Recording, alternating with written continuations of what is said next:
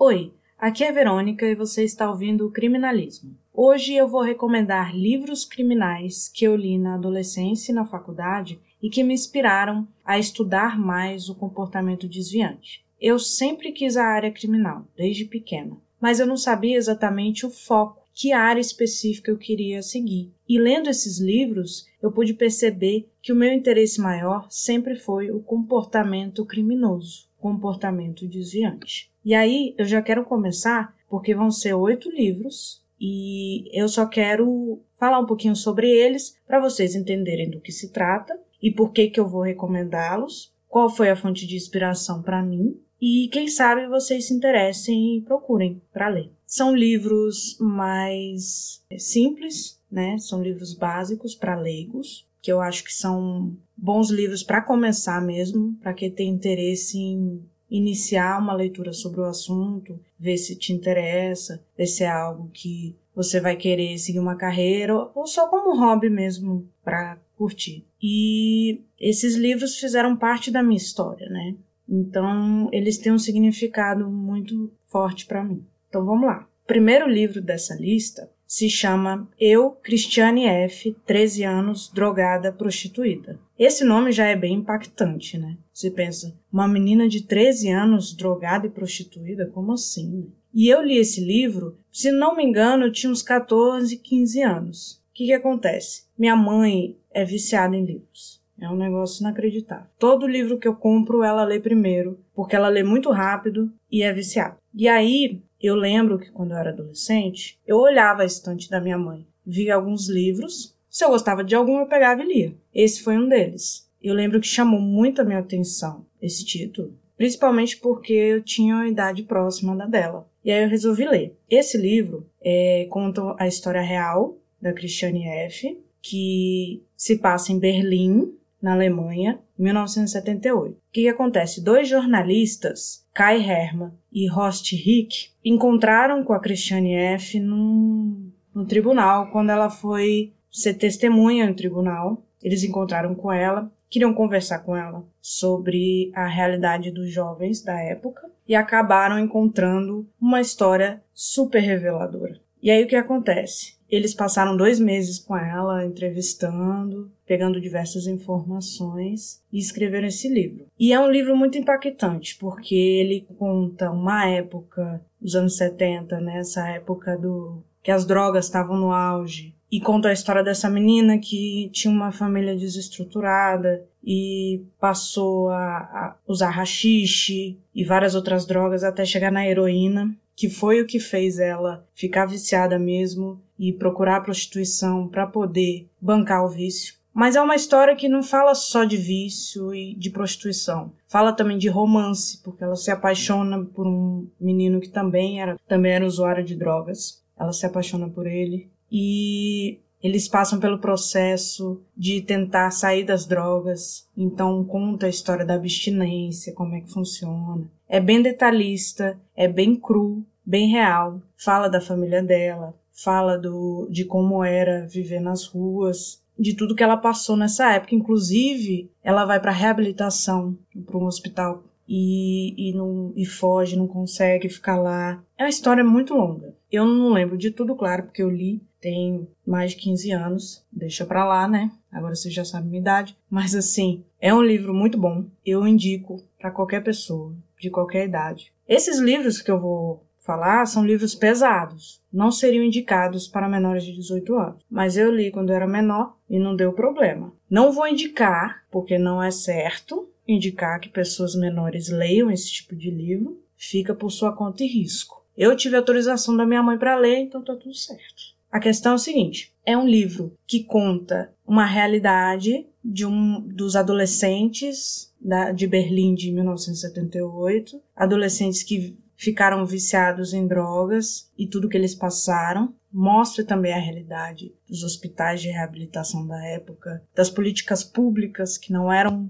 boas na, na época. Fala de várias coisas. Esse livro me inspirou a querer conhecer histórias reais histórias de vítimas, histórias de criminosos, histórias relacionadas com os problemas da vida. Né? E eu ficava bem curiosa sobre o que acontecia ao redor, né? Em volta dela. Por que que ela escolheu isso? Quais foram as motivações, o que fizeram ela chegar nesse ponto. E é interessante que esse livro tem uma continuação, porque a Christiane F., depois de 20 anos, né, ela conseguiu sair das drogas e constituir família, etc. Mas 20 anos depois ela teve uma recaída, para você ver como o vício na heroína é pesado. Qualquer droga, né? Mas a heroína é bem específica, ela conta detalhes de como ela fazia a heroína, de como ela injetava, onde ela injetava, o que acontecia. É bem interessante, também nesse sentido, para você ver o lado do usuário. Né? E aí ela teve essa recaída e escreveu um livro contando tudo o que ela passou depois do, do, desse primeiro livro. Só que eu não cheguei a ler. Eu até tenho o livro, mas não tive tempo de ler. E pensando nos livros para gravar esse episódio, eu fiquei com muita vontade de ler e saber o que aconteceu. Mas é isso, eu indico esse livro, se vocês quiserem a continuação. Acredito que seja interessante também, mas não li. Vamos para o próximo. Depois que eu li esse livro, eu comecei a me interessar mais por esse assunto. E aí eu comecei a pesquisar, comecei a ver séries como CSI, Criminal Minds. E aí minha mãe percebendo isso, um dia ela estava na livraria e ela viu o livro da Elana Casoy, O Made in Brasil. Eu imagino que vocês conheçam. Elana Casoy é uma das criminólogas mais conhecidas do Brasil. Ela trouxe muito esse conhecimento, esse interesse pelo assunto para cá. Foi uma precursora. E o Made in Brasil foi o segundo livro dela. Primeiro foi o Louco Cruel, Serial Killers Louco Cruel. Só que eu li o Made in Brasil primeiro. E aí o que acontece? Minha mãe viu esse livro na livraria e pensou: que eu ia gostar. E comprou para mim. Imagina, eu com 16 anos, em casa tranquila, de repente minha mãe aparece com um livro chamado Serial Killers. Para vocês verem como minha mãe sempre me incentivou, sempre é, me motivou a estudar esse assunto. E aí esse livro, eu lembro muito bem que foi no final de semana e que no mesmo dia eu comecei a ler para ver, né? E simplesmente passei a noite inteira lendo. Eu vendo o sol nascer, terminando de ler o livro. E eu pensei, agora eu vou ter pesadelo, né? Vou dormir, vou ter. Não, dormi tranquilamente. Quer dizer, é um assunto que sempre me interessou. E esse livro, especificamente da Helena Casoy, foi um, um livro que me despertou o interesse em entender o criminoso, entender as suas motivações, entender o seu histórico, entender o que levou a cometer o crime, por quê, como, como é que funciona a cabeça do criminoso? O que que ele pensa? Esse tipo de coisa. E a Ilana, ela fez um trabalho muito, um trabalho de pesquisa muito grande para escrever esse livro. Ela se dedicou muito, passou cinco anos fazendo pesquisa, visitando arquivo, manicômio, penitenciária. Ela entrevistou os serial killers, ela conversou com eles. a gente tem casos icônicos como o Chico Picadinho, Pedrinho Matador, O Vampiro de Niterói. E é um livro bem detalhista, sabe? Principalmente Preto Amaral. Então ele é um livro bem interessante porque ele conta detalhes do crime e detalhes do que o criminoso estava pensando no momento do crime. Então a gente consegue entrar na mente dos serial killers brasileiros. E eu lembro que me marcou muito o caso do monstro de Goianazes, porque ela conta desde o momento em que ele começava a pensar que ele tinha a fantasia de cometer o crime, até o momento que ele terminava de cometer o crime e saía e voltava o ciclo de novo, porque a gente sabe que serial killer tem um ciclo, né? Ele tem um momento de latência, que é o momento que ele fica adormecido, e aí vem o desejo, vem a vontade de matar, ele cria fantasia, ele começa a executar essa fantasia até o momento que ele comete o crime, finaliza o crime e volta ao momento de latência. E aí, às vezes, ele volta na cena de crime, ele revive, ou então ele guarda um troféu, ele visita, vai no troféu para vivenciar novamente o, o ato. Mas o que importa aqui é que ele tinha pensamentos assim, como se ele não tivesse controle. Ele não sabia como controlar, ele não, não conseguia segurar o desejo de matar. E aí conta tudo, conta até como ele mata, o que, que ele pensa quando ele mata. É bem interessante nesse sentido. E as entrevistas também são muito boas. Você começa a perceber como é que funciona, como eles são manipuladores, como eles tentam passar uma impressão de que eles são melhores do que eles realmente são, entendeu? Eles querem se vangloriar, eles querem passar, eles querem impressionar. E, e, também tinha uma parte na época que eu li, porque eu li a versão anterior. Hoje em dia a gente tem uma versão nova da Dark Side. E é, é bom ressaltar que eu não estou sendo patrocinada por ninguém, viu? Dark Side, nenhuma editora, ninguém está me patrocinando. Gostaria de ser patrocinada? Gostaria. Aceito. Se alguém quiser me patrocinar, vamos conversar. Mas não é o caso desse episódio. Mas voltando. Esse livro da Elana Casoy, na época que eu li, tinha também um capítulo dedicado a falar sobre criminologia, um pouquinho sobre o perfil. Era bem simples. Hoje eu vejo que tem muito mais coisa, né? Porque ela fez criminologia depois e aí ela conseguiu deixar o livro mais acadêmico, digamos assim, né? Explicando melhor a parte científica dos estudos. Mas na época que eu li, era mais focado nas entrevistas e nos serial killers mesmo. E aí, nessa época, eu ainda não sabia o que era criminal profiling, mesmo vendo Criminal Minds, isso não estava muito claro para mim. Mas eu já sabia que eu tinha interesse na parte do comportamento. Né? E lendo esse livro em uma noite, eu percebi o quanto isso era forte em mim. Tanto que logo depois eu soube que a Ilana tinha escrito outro livro, que era o Louco ou Cruel, que tinha sido o primeiro, inclusive, que eram de assassinos de outros países, serial killers de outros países. E aí pedi para minha mãe, ela comprou e eu li. E é bem interessante porque ele mostra casos bem conhecidos, como do Ed Gein, do Ted Bundy, Jeffrey Dahmer, da Aileen Warnos, né, que é uma mulher serial killer. É bem interessante. Novamente, é, eu li a versão antiga, então não era tão detalhista em relação à parte acadêmica, mas você já tinha uma ideia, já aprendi algumas coisas sobre o assunto. Isso me ajudou muito a entender, a me interessar, me inspirou a me interessar no criminoso especificamente. Porque no caso da Christiane F. era mais focado na vítima, né? Vítima da sociedade, vítima das drogas e etc. O serial killers é focado no serial killer, no assassino. A gente sabe um pouco sobre as vítimas, mas o foco maior é no assassino e na mente dele. E é um livro super icônico até hoje, todo mundo fala dele até hoje. Nós temos poucos materiais brasileiros sobre esses assuntos até hoje, então a gente sempre indica esse livro né, para as pessoas que querem começar eu acho ele muito fácil, a leitura é muito boa e a Ilana Casal consegue te envolver, sabe? Você consegue se sentir no local do crime, você consegue se sentir no local da entrevista. Ela tem um, uma forma de escrever que faz você ficar imerso, sabe? Na leitura e ela flui muito bem. E aí, depois disso, depois de ler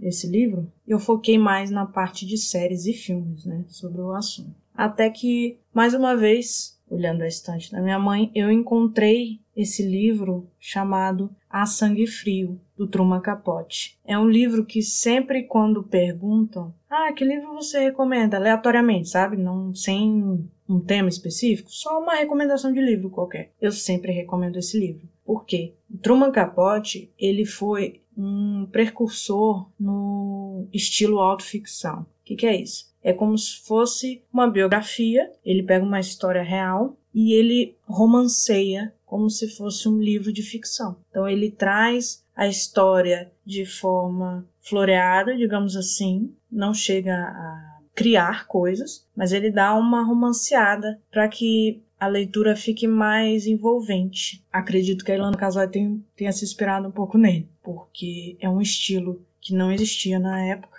e que ele trouxe. E aí a Sangue Frio é uma história de dois assassinos. Ele se passa em 1959. Na verdade, o assassinato aconteceu em 1959 e em 1965 ele publicou a história numa revista, no The New Yorker, depois que virou livro. E aí ele leu a notícia desse assassinato em 59 e resolveu ir até o local. O que acontece? dois homens assassinaram uma família inteira dentro de casa, no Kansas. Foi uma chacina. Eles mataram o pai, a mãe e os dois filhos numa cidade pacata no interior do Kansas. E aí ele ficou muito impactado com essa história e resolveu ir atrás. É, só ressaltando que Truman Capote era jornalista, né? Porque eu falei que ele escreveu para a revista. E aí ele resolveu fazer um jornalismo investigativo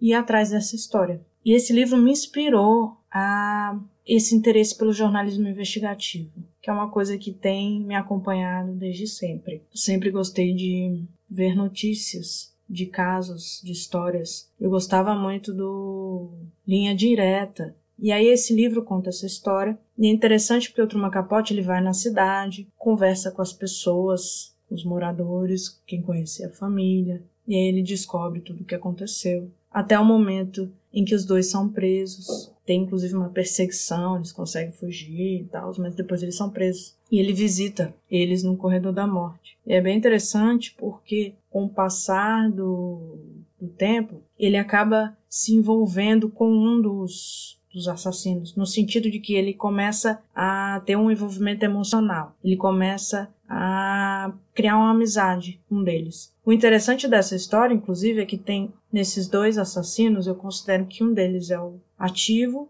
e o outro é o submisso. Então tem um que é o líder que comanda e tem o outro que é o submisso que se submete. Então o que o líder fala, o submisso faz, mesmo não concordando. É uma dinâmica que acontece muito com dois assassinos. E o Truman Capote cria o envolvimento emocional com o submisso. E aí eles conversam e é bem interessante porque você entende qual foi a dinâmica, por que, que eles fizeram, como que eles fizeram, como que foi a dinâmica do crime e depois a parte da fuga, tudo isso. É bem interessante. Ele conta detalhes, ele entra na mente dos assassinos também. Tem essa escrita envolvente e romanceada. Você está lendo uma história com momentos assim de tensão, de surpresa. Conta um pouco também da infância deles. Eu achei bem completo, sabe?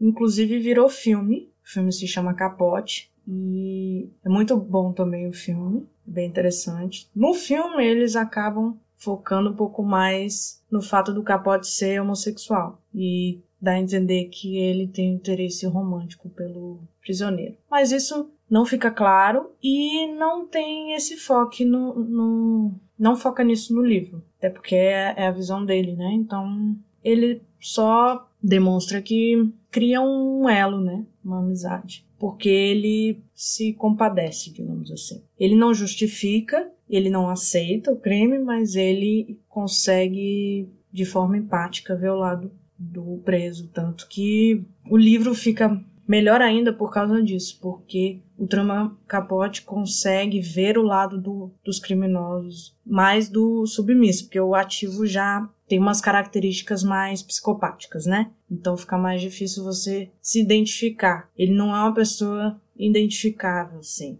que você vá ter empatia, até porque ele não tem, né? Então fica difícil. Não estou dizendo que ele é psicopata. Eu acredito que ele tenha características. Até porque, como eu já falei várias vezes, só o psicólogo e o psiquiatra vão poder fazer um diagnóstico com testes. Transtorno de personalidade antissocial é algo que é muito sério e precisa de diagnóstico. Sempre vou repetir isso. De qualquer forma, recomendo muito esse livro para pessoas que gostam de crimes reais, para pessoas que gostam de romances policiais, para as pessoas que gostam de jornalismo investigativo. É um livro muito bem escrito para quem se interessa, para quem gosta de ler, para qualquer pessoa que queira, né? Como eu falei, esses livros são para leigos, não são livros acadêmicos específicos, pelo contrário, são livros mais que envolvem casos reais, casos de crimes reais. E eu sei que vocês gostam muito desse tipo de assunto, então imagino que vocês vão gostar desses livros. Próximo livro é novamente da Ilana Casoy.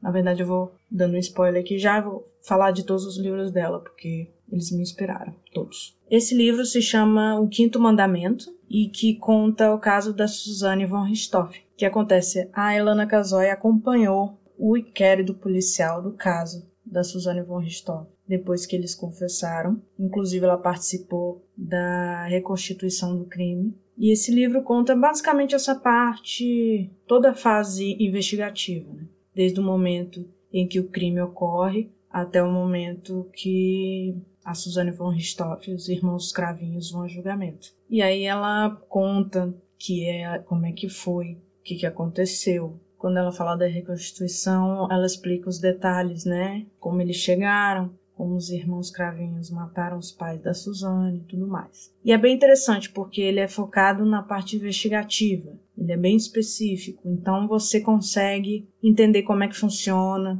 mais ou menos, o inquérito policial brasileiro, porque ela vai explicando de forma bem bem acessível, bem tranquila. Você não precisa ser da área, não precisa ter estudado direito algo do tipo para poder entender como é que funciona. E eu gosto muito desse livro, não só porque ele fala da fase investigativa, mas também porque ele mostra um pouco de como foi a dinâmica do crime, né? Como funcionou, como a Suzane e os irmãos Cravinhos decidiram cometer o crime, como eles cometeram, o que, que eles pensaram, né? Eles queriam simular um latrocínio, e eles tentaram criar álibi, toda essa situação, né, da tentativa de cometer um crime perfeito, que não tinha nada de perfeito, tinham muitos problemas, na verdade. E ela fala um pouco também de como o comportamento deles, assim, não não foca tanto, mas eu gosto bastante. É um livro curto, mas até bem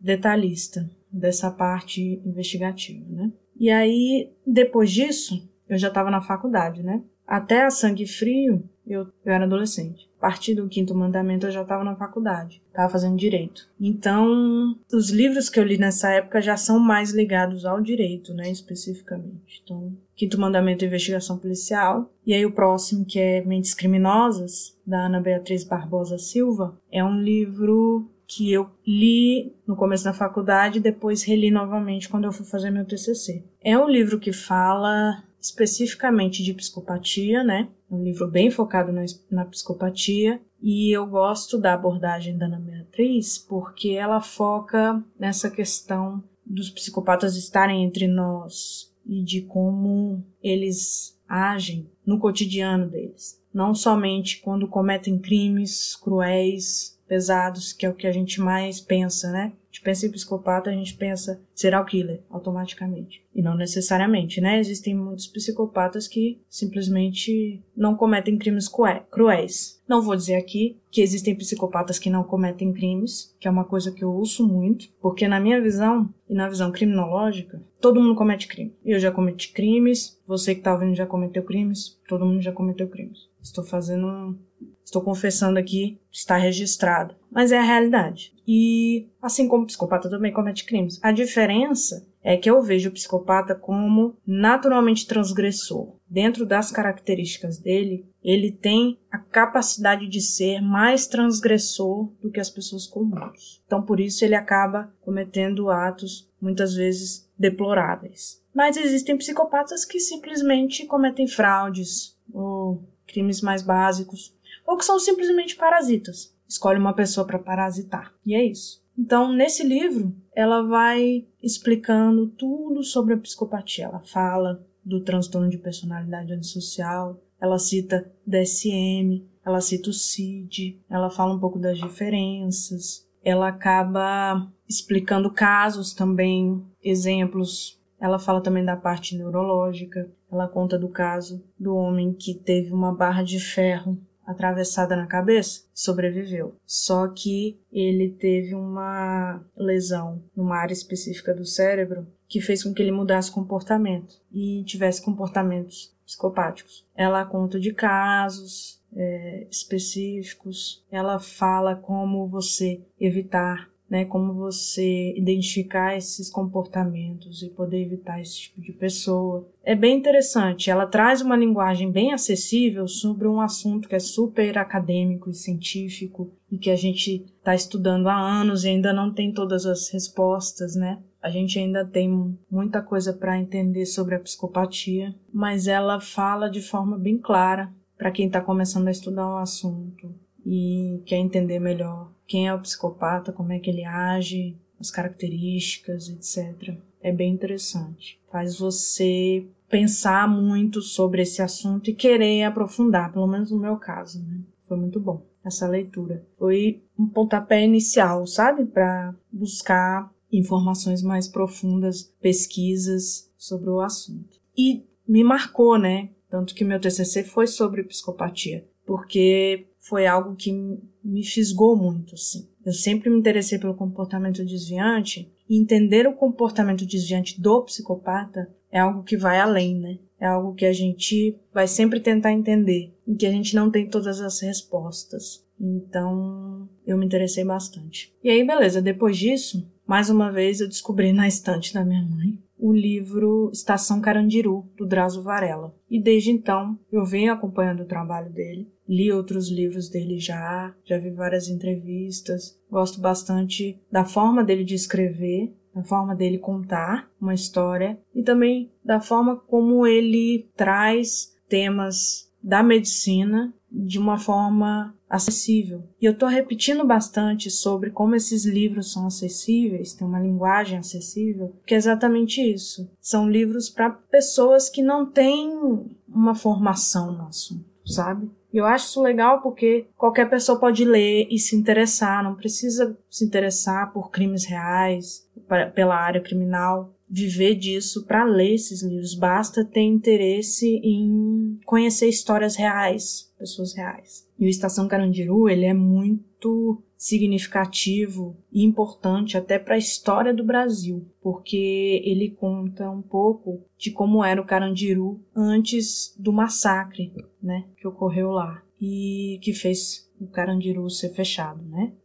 A Casa de Detenção de São Paulo. Para quem não sabe, Carandiru era um presídio em São Paulo, onde ocorreu um massacre, que morreram mais de 100 detentos que ficou para a história e que logo depois disso foi desativado. E aí, Estação Carandiru se passa em 1989, quando o Drauzio Varela, médico, foi fazer um trabalho voluntário de prevenção à AIDS. E aí, cada capítulo, ele conta uma história de um dos presos. E esse livro virou filme, inclusive, um filme assim conhecidíssimo. O filme recebeu o prêmio Jabuti, né? Mas o filme também ficou muito conhecido.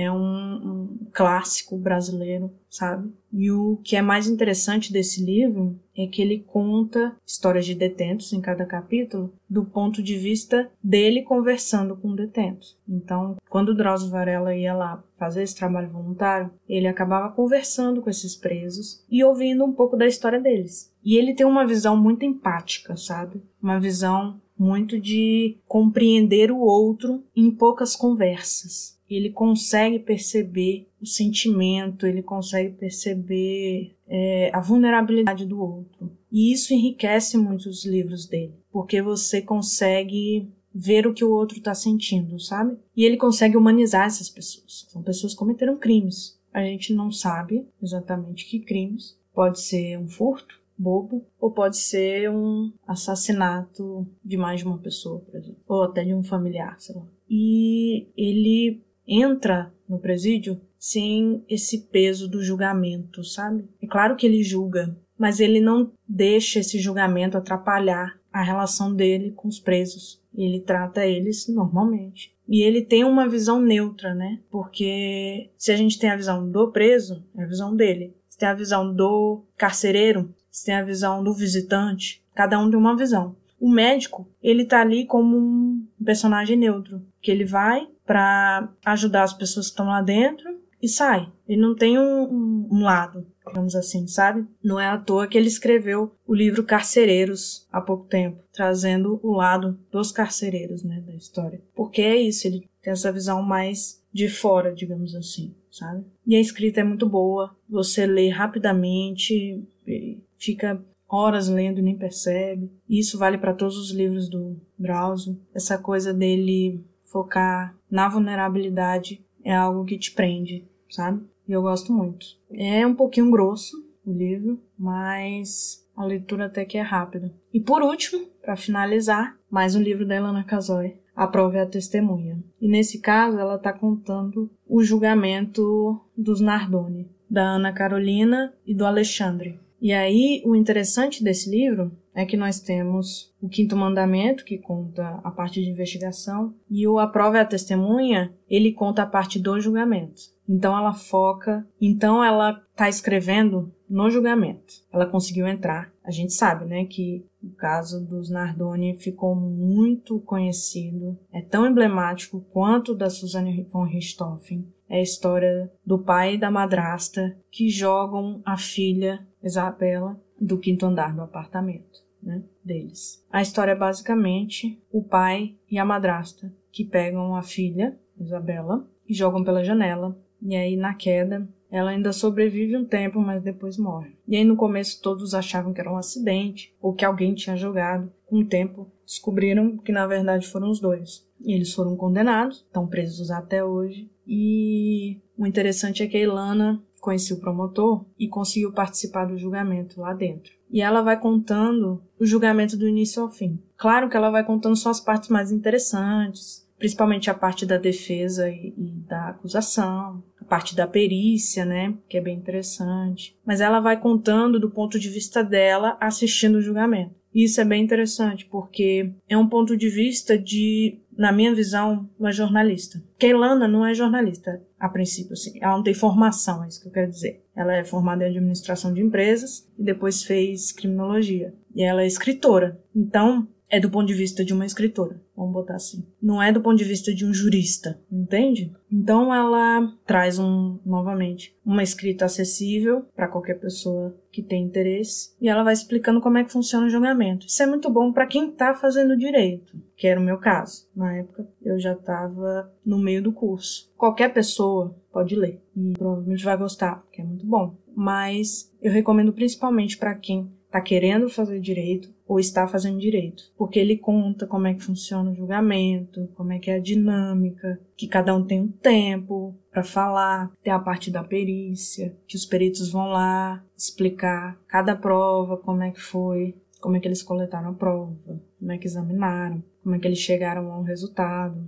Esse caso é muito interessante porque eles usaram luminol, que era pouco conhecido, pouco falado na época. É aquele líquidozinho que detecta se teve sangue no local, né? Que quando cai sangue, cai certos fluidos corporais no local, e você limpa, a mancha vai ser descoberta com luminal, vai aparecer, mesmo o local sendo limpo. E é engraçado, isso já existe há muito tempo. Quem viu CSI lá em 2000 sabe. Mas aqui no Brasil foi a primeira vez que um caso que passou na mídia, que ficou muito conhecido, falou sobre isso. Mas a perícia fez várias coisas. Foi uma perícia bem complexa, assim. Eles periciaram a rede da janela que foi cortada, periciaram a camiseta do Alexandre, periciaram todo o caminho desde o carro até o apartamento. É bem interessante essa parte da perícia, é bem detalhada no livro, e eu acho bem legal, até para tirar dúvidas, né?